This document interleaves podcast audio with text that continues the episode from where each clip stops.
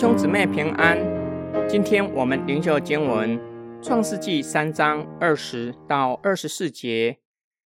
亚当给他妻子起名叫夏娃，因为她是众生之母。耶和华神为亚当和他妻子用皮子做衣服给他们穿。耶和华神说：“那人已经与我们相似，能知道善恶。”现在恐怕他伸手又摘生命树的果子吃，就永远活着。耶和华神便打发他出伊甸园去，耕种他所自出之土，于是把他赶出去了。又在伊甸园的东边安设基路伯和四面转动发火焰的剑，要把守生命树的道路。神从亚当的肋骨造了女人，神将她带到亚当的面前。亚当称她为女人，是关于性别的。上帝对男人和女人宣布判决之后，亚当给妻子起名叫夏娃。这个字的字义是生命或活的，因为她是众生之母，显示亚当对神的话语的理解。夏娃将会经历生产之苦，并且相信神的话语必定会成就。他所生的后裔会伤蛇的头。上帝为亚当和夏娃用皮子做衣服给他们穿。这句话需要从古近东文化来理解。父亲将外衣披在儿子的身上，宣告他是产业的继承人，就像浪子回到父亲的家，父亲将外衣披在他的身上，宣告重新接纳浪子做他的儿子。具有继承财产的资格。上帝以行动表达对亚当和夏娃的爱。他们背逆神，神将他们赶出伊甸园。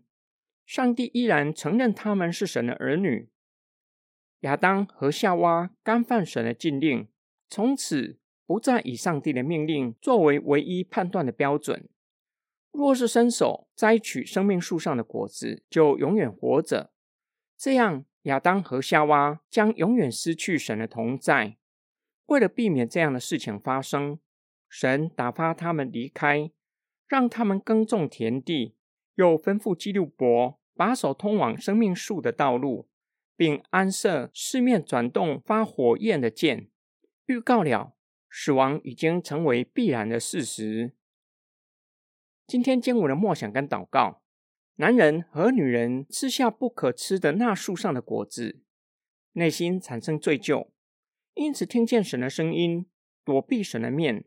他们也知道无法永远躲避上帝的面。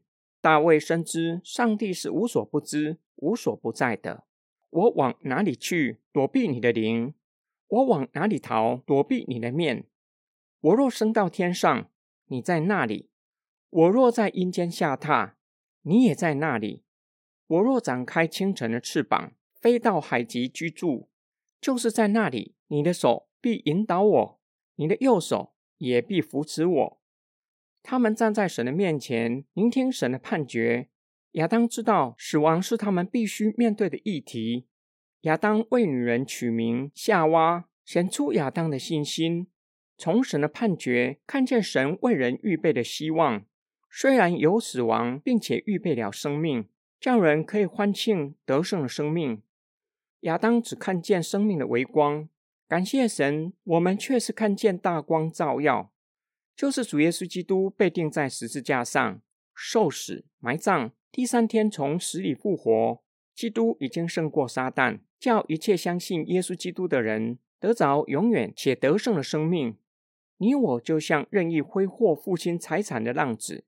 在外面受尽各样的痛苦，回想起父亲的家，有许多的住处，也有丰盛的食物，为什么要在外面受苦？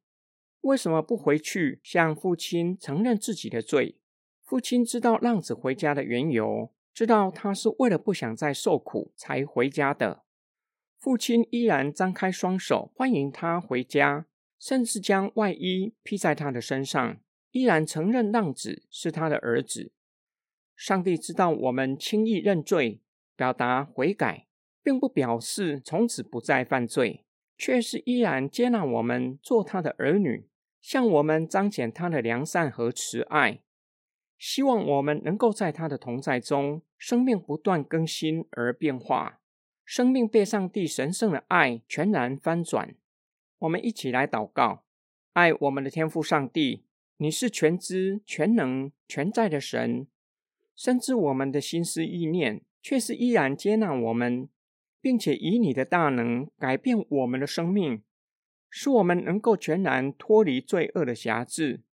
使我们在你的同在中，被你的爱和大能翻转生命。求主帮助我们，叫我们无论在怎样的环境，都能以信心的眼光眺望你为我们存留在天上的基业，使我们刚强壮胆，持守信仰到底。我们奉主耶稣基督的圣名祷告，阿门。